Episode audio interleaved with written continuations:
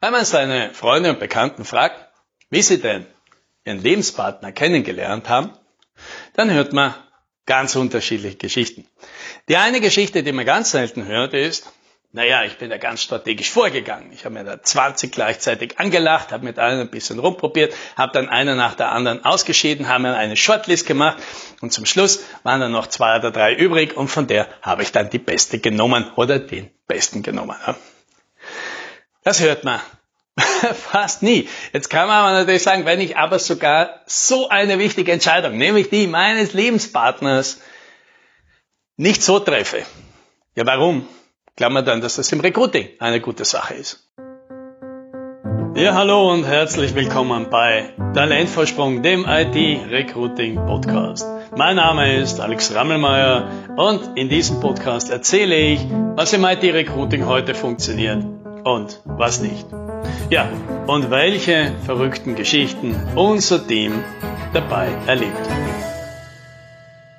Im Recruiting, ja, wenn man jemanden fragt, wie hättest du das denn gerne äh, im Recruiting, wie stellst du es dir denn vor, dann ist schnell einmal die Aussage da. Naja, 20 Bewerber brauchst du, damit du eine gute Kandidatin, einen guten Kandidaten findest. Ja, die Logik dahinter ist folgende. Von den 20, die sich bewerben, haben mindestens 10 nicht die richtigen Skills. Also die haben sich das entweder gar nicht richtig durchgelesen oder man kommt schnell drauf, die Skills, die sie haben, die haben sie nur auf dem Papier und nicht in der Realität. Ja, dann scheiden mal die aus, dann haben wir nur noch 10.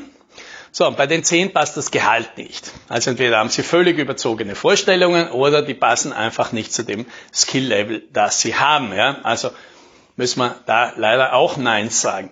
Ja, dann bleiben noch fünf übrig und von denen scheidet wieder ungefähr die Hälfte aus, weil die haben zwar die richtigen Skills und die richtigen Gehaltsvorstellungen, aber die passen irgendwie nicht ins Team. Die passen nicht ins Unternehmen, die passen nicht zu uns, die passen nicht zu unserer Kultur. Ja, und dann bis zum Schluss bleiben eh nur noch zwei oder drei übrig. Eine entscheidet sich dann vielleicht sogar gegen uns. Ja, und dann nehmen wir halt von den anderen noch den passenderen Kandidaten oder die Kandidatin. So, und das ist jetzt natürlich so ein Verhältnis, so ein, so ein Erfahrungswert, der ist ja natürlich aus den Erfahrungen gereift. Der kommt ja nicht von irgendwo her. Die Leute haben das ja oft gemacht und haben dann irgendwann einmal erkannt, das ungefähr sind so die Verhältnisse. Wir brauchen also mindestens 20 Leute, um eine Position gut zu besetzen. So, wie ist es jetzt aber bei uns? Ja, wenn jetzt jemand uns fragt, sagt, hey du, ihr da mit euren Jobstories oder sowas, Nehmen wir an, wir würden das mal machen. Wie viele Bewerber kriegen wir denn da? Und dann sagen wir halt auf, oh ja, zwei oder drei.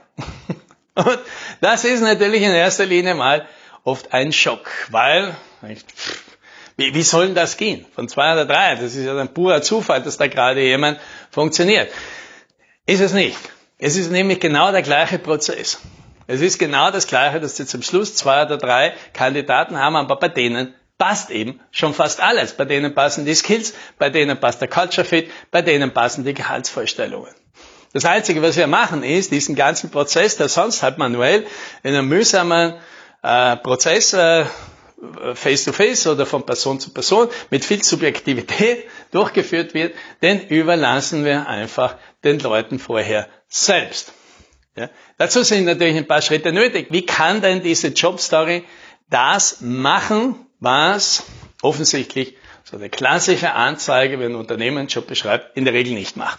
So, fahren wir mal ein und gehen wir mal diese Probleme, die wir vorher beschrieben haben, aufgrund derer man die Kandidaten aussucht, einer nach der anderen durch und wie eine Jobstory das Problem löst. Jetzt gibt es mal das eine Problem, dass die Leute sagen, die haben sich das nicht mal durchgelesen, die bewerben sich einfach kreuz und quer. Und wir sagen, das ist in der IT jetzt nicht so ein großes Problem, weil da haben es die Leute selten nötig. Und weil man jetzt tatsächlich das, das, äh, das Problem hat, dass man das Gefühl hat, da bewerben sich alle möglichen Quereinsteiger und Leute, die keine Aufenthaltsbewilligungen haben und hin und her, dann kann man das auch noch ganz konkret abfragen. Wir machen das zum Beispiel an einem Chatbot. Das Gefühl haben, Leute äh, lesen sich das nicht durch oder überlesen es vielleicht auch ein bisschen mit Absicht dann fragen wir das einfach dezidiert ab, weil es ist eine Sache, dass jemand etwas übersieht und etwas anderes ist, dass jemand lügt. Äh, das machen die Leute ganz, ganz selten. Und man kann das einfach ganz konkret abfragen. Haben Sie das? Ja oder nein? Haben Sie hier eine Aufenthaltsbewilligung für 2021? Äh, ja oder nein? Ja, und fertig. Da wird keiner hinschreiben, äh, dass er sie hat, wenn er sie nicht hat. Und damit hat man das Thema erledigt. Oder haben Sie in diesem Bereich schon mal gearbeitet? Haben Sie sowas schon mal, so ein Projekt schon mal in dieser Größe gemacht? Ja oder nein? Ja? Und damit hat man das Thema schnell vom, vom Tisch. So, das etwas Schwierigere ist, dass die, dass die Leute das zwar können, aber nicht auf dem Niveau, wie das Unternehmen sich wünscht. Und das liegt jetzt allerdings nicht allein an den Bewerbern, sondern in den meisten Fällen sind einfach die Angaben so vage, dass man alles Mögliche hineininterpretieren kann. Und hier ist der Klassiker. Das Unternehmen glaubt, es hat es ganz klar beschrieben, weil da steht durch acht Jahre Berufserfahrung mit einer bestimmten Technologie. Aber was ist daran der Präzise? Was, was heißt denn das? Acht Jahre. Müssen die hintereinander sein? Oder können die verteilt sein? Müssten das die letzten acht Jahre gewesen sein? Müssen das irgendwann einmal acht Jahre gewesen sein? Und was heißt denn acht Jahre überhaupt? Heißt das, ich habe innerhalb von acht Jahren immer wieder mal mit dieser Technologie zu tun gehabt, weil die war im, in meinem Unternehmen eingesetzt? Oder heißt es, ich habe jeden Tag damit zu tun gehabt? Ja, und wenn ja, wie viel? 10 Prozent am Tag, eine Stunde am Tag, 20 Minuten, 5 Stunden, wie viel? Das ist ja, glaube ich, ein großer Unterschied. Oder war, ist es sogar so, dass sagt, na ja, wir erwarten uns, dass du für diese Technologie die Person warst, zu der alle Leute im Unternehmen gelaufen sind, weil du dich am besten ausgekannt hast. Das ist wieder was anderes. Und nochmal was anderes wäre, weil wir sogar uns wünschen würden, das ist eine Open Source Technologie und du hast das sogar mitentwickelt. So, und jetzt sehen wir schon, ja, von dem einen zum anderen. Das ist ein unendlich großer Unterschied. da könnte man wahrscheinlich sagen, die Person, die sporadisch mit etwas im Laufe von acht Jahren zu tun gehabt hat, die versteht wahrscheinlich weniger davon als jemand, der drei Monate an der Technologie mitentwickelt hat.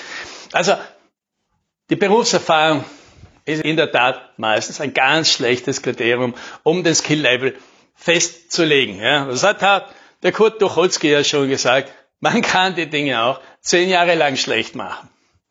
Besser ist, den Skill-Level so zu beschreiben, dass man sagt, was kann denn eine Person, die wahrscheinlich eine ausreichend starke Fähigkeit mit, den, mit, mit dieser Technologie hat, und was kann eine, die wahrscheinlich nicht genug hat, denn nicht?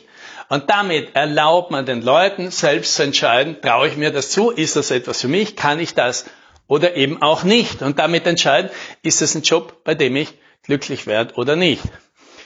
Und wenn Sie dementsprechend Ihre Skills so deutlich beschreiben, dann werden Sie auch feststellen, dass Sie kaum noch Bewerbungen haben von Leuten, die da nicht dazu passen. Ja? Und die paar wenigen, die werden sowieso in einem Vorgespräch dann noch herausgefiltert. So, kommen wir zum nächsten Thema, das Gehalt. Gehalt natürlich immer eine sehr emotionale Sache. Es gibt viele Gründe, warum Unternehmen das nicht gerne hinschreiben. Es sind auch alle legitim aber halt nicht alle hilfreich. Weil das Thema so ein ausführliches ist, haben wir es ja auch in einem vorigen Podcast mal ausreichend beleuchtet. Das heißt, wenn das interessiert, einfach ein paar Podcasts, drei oder vier Podcasts, einer der letzten drei oder vier Podcasts, war da ein großes Thema, wie man mit dem Thema umgehen kann, oder auf www.talentversprung.com.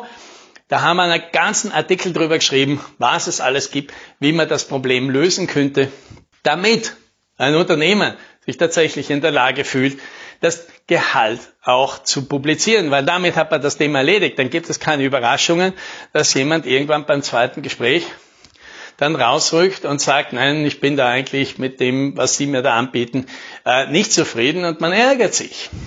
So, also auch das Gehalt, eine gute Jobstory kriegt das gebacken, sodass Leute sich bewerben, die haben Gehaltsvorstellungen, die für das Unternehmen in das Gesamtpaket hineinpassen. So, dann kommt noch der Culture Fit und dieser Persönlichkeitsfit und auch das kann natürlich eine Jobstory transportieren, weil man nicht einfach nur ein paar Bullet Points hinschreibt, sondern sich mit dem Unternehmen beschäftigt und klar macht, welche Personen wünschen wir uns hier?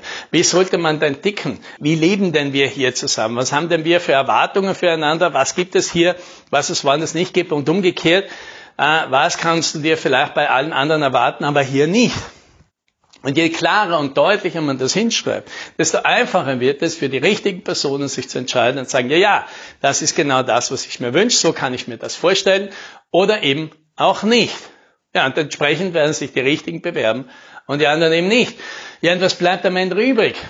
Zwei, drei, vielleicht manchmal fünf Bewerbungen, aber bei denen passt schon fast alles. Bei denen kann man dann wirklich ganz viele davon auch wirklich weitergeben und die Personen haben dann das Gefühl, ja, da passt ja wirklich fast alles. Ja, und das, das wünsche ich Ihnen. Happy Recruiting!